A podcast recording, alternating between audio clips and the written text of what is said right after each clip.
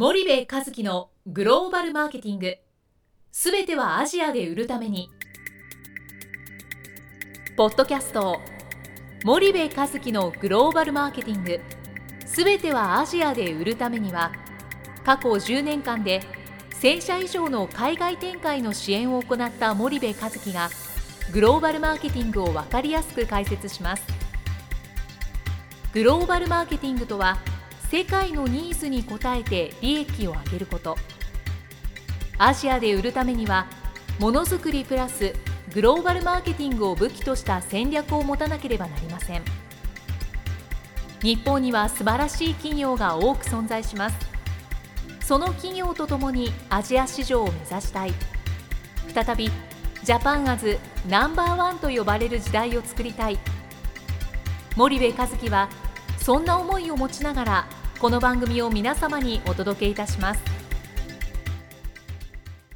こんにちはナビゲーターの東忠夫です。こんにちは森部和樹です。じゃあ森部さんあの引き続きあの協調で出された、はい、分かりやすい現地に寄り添うアジアビジネスの教科書という形で、はい、その中で森部さんのパーツをちょっと紹介していきたいと思うんですけども、はい、まあ、前回は競争環境ですとか、うん、まあ、参入する国のマーケット分析だったんですけど、よく結構大手さんでもあるのが、まあ、どんな市場を狙えばいいのか、で、まあ、すでに例えば輸出だったり、まあ、日本からだったりアジアだったり輸出を、まあ、何十カ国でやってますと。でもそのプライオリティがなかなかついてなかったりする企業さんも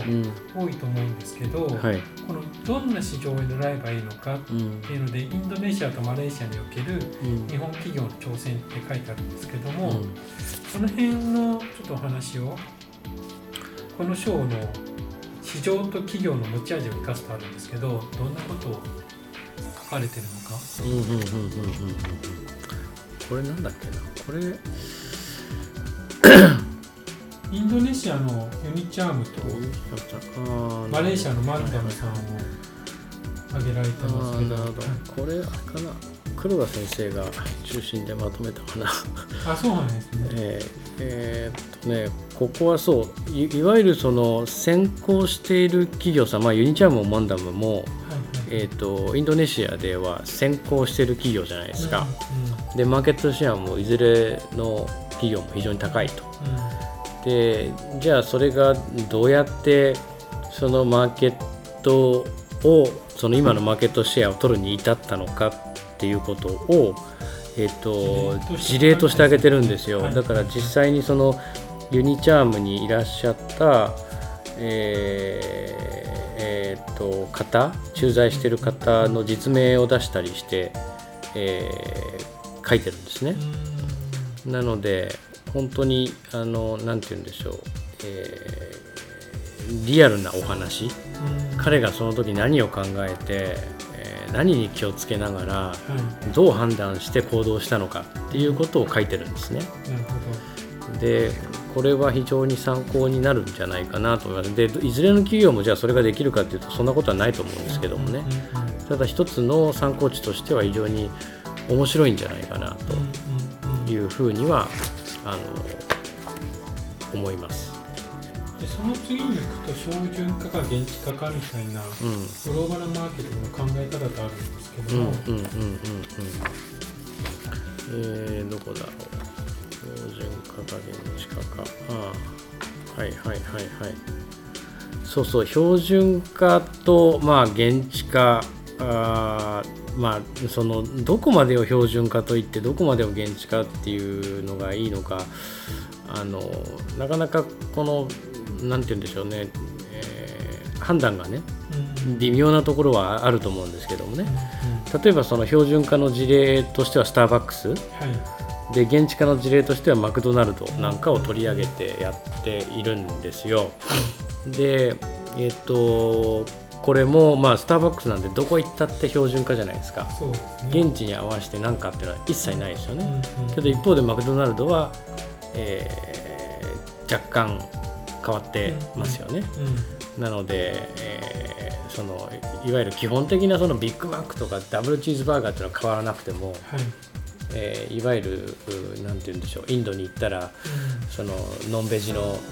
バーガーがあったりとか、はいはい、えー、中国に行けば、えー、ちょっと中華風のメニューがあったりとか、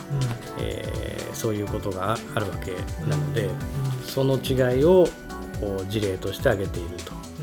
で結局企業が現地に行った時にその標準化なのか現地化どっちなのかっていうそういう問題ではなくてですね基本的には僕ね世界標準化だと思ってるんですよね。で世界標準化をする中でえー、現地化をしなきゃいけない部分も当然あるわけで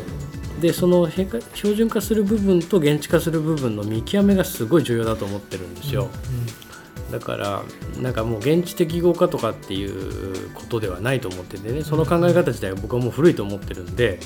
うん、えー、世界標準化である必要があって、うん、その中でどこをじゃあ部分的に現地化していくかっていうそういう話だと思うんですけどもね、うん、なんかそんなことをこうスタバとマクドの事例で書いてるっていうのはこの章の話ですかね。世界標準化っていうのは森部さんの言葉というか定義で言うと、どういうことを世界標準化うんた例えばえっ、ー、とその P&G とかユニリーバーとかネスレさんなんかがやってるようなものを僕は世界標準化だと思ってるんですよね。うんうん、で B2B の会社でいうと GE とかシーメンスとか、はい、ああいう会社が取ってる戦略は世界標準化戦略だと思ってるんですよ。はいで、えー、企業としての基本軸っていうのは絶対変わらないんですよね。あとアップルなんかもまさに世界標準化の代表例みたいなもんじゃないですか。そうですね。全く変わらないっていう、うんうん、で企業としてはあれがやれれば一番いいわけですよね、はい、例えばその CM も世界で一緒、うん、マーケティングの手法も一緒、うん、えー、ブランディングのやり方も全部一緒、はい、ですから中央で集中管理コントロールができて、はい一つの場所で作ったものが世界中で使えるので例えば広告一つとっても効率が圧倒的にいいわけじゃないですか、はい。はい、でこれができるのが企業にとっては一番いいわけですよね、うんうん、でそれぞれの国で現地化なんてしてったら、うん、ものすごいコストが言ったら進出する国の掛け算になっていくだけなので、はい。はい、もう非常に非効率なんですよね。で先進グローバル企業っていうのは絶対に、えー、標準化なんですよね。世界標準化しててでその世界標準化が、えー、基本にあって現地化をするみたいな、そういうあの形を明確にと取ってるんですよね、はいはい、だからスーパーグローバルでありスーパーローカルであるみたいな。なので僕はそういう企業を世界標準化っていうふうに言ってるんですけど、はいはいはいその世界標準化をベースに現地化を考えるということですね。はいはいでそうすると全てのオペレーションがどの国でも一緒じゃないですか、一緒の部分は。はい、でオペレーションの一番先端のところは現地化するんで現地に全部任せていくわけなので、本社がタッチするところタッチしないところが明確にこう分かれていると、そういう、まあ、ものなんですけどもね。そうすると本社で管理する部分と、うん、その現地中国だったら中国タイだったらタイで管理する役割分担が非常に明確であると。でその時にやっぱり人の問題ってついてくるじゃないですか、現地化ですとか、世界標準をやるにしても、多分現地化をやるにしても、人の生かし方っていうのは、まあ、次の章で書かれてるんですけど、そこはついてくると思うんですけど、その欧米企業と例えば日本企業のその駐在員使い方じゃないですけど、あり方みたいなの結構違うと思うんですけど、森部さん結構そういうも見られてると思うんですが、うん、それってどこにどう違いがあるっていう？うんとですね。基本的にはその統治を現地人にさせるかさせないかっていう話だと思うんですよね。はい、で先進グローバル企業は、えーと、本国の人間が現地に行くんですけどそれはあくまで現地人だけの統治オペレーションができるような状態にしに行くんですよね。けど一方で日本企業の場合は日本人が駐在しに行ってなんぼじゃないですか。でそれが入れ替わり立ち替わりされていってその日本人が売り上げ、現地人を使って売り上げを上げていくんだと、あくまで日本人が、えー、現地法人の上層部を牛耳るわけですよね。でそれだとなかなか現地人が定着しないとかね、はい、日本人が結局上にいるから自分偉くなれないんでつまらないみたいな問題が、まあ、何年も前から言われてきていて、はい、いや現地人を、えー、社長にしようとか現地人を部長にしようみたいな取り組みはされてるんですけども、はい、結局その隣には日本から来た部長もいるみたいな。で、まあ、役職的には現地人のワンさんの方が上なんだけど、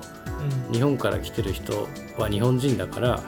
い、なんか暗黙の了解で日本人の方が偉いみたいなね、中途半端ななんか現地かみたいな話なわけですよね。そうそう。世界標準。森部さんが言われる、世界標準化と、結構そこの人の問題ってついてきますよね。ついてきます、だからその世界標準化っていうのはあくまで、えーと、どの国の現地法人も、はい。はい、えー、オペレーションのやり方は一緒でそれは本社が決めて本社が管理するんですよね。でそのオペレーションのやり方をインストールするためにその本国の人間が一定期間そこにいるだけであって、はい。はい、現地で優秀な人間を採用してそれが現地人で回れば、うん、その人たちは基本は戻る、はい、戻るのかリージョナルヘッドクォーターに行ってそこで現地法人をマネジメントしていくっていう話になるわけなので、そのえっ、ー、とね人これね人の育成にもねすっごいこうあの関わってくるんですけどね、うん、日本人の言うことをあうんの呼吸で聞ける人を採用するじゃないですか、うん、だから日本語ができたら出世するみたいなね、うん、なんか通訳の癖してやたらあのななんでしょう会社牛耳ってる会社とかあるじゃないですか、日本語ができるから日本人と近いから社長の通訳だからみたいな、でもそれって本末転倒ですよね、で結局そういう採用になっちゃうと。はい。けど現地世界標準化しようとするとそういうふうにはならないんですよね。いかに現地の法人をオペレーションできるか統治できるかっていう人を採用していくんでもうそこで全然その先進グローバル企業と日本企業が採用している現地人の質っていうのが大きな開きがあったりするんですよ。なので僕はもう圧倒的に世界標準化していかないとダメだと思うんですけどね。わかりました。じゃあちょっと今日もお時間が来てしまったので、はい、また次回も引き続き、はい、あの聞かせていただきたいと思います。はい、堀さんありがとうございました。はい、ありがとうございました。本日のポッドキャストはいかがでしたか？番組では森部和樹への質問をお待ちしておりますご質問は podcast アットマーク spy dergrp.com ポッドキャストアットマークスパイダー grp.com までお申し込みください。たくさんのご質問をお待ちしております。それではまた次回お目にかかりましょう。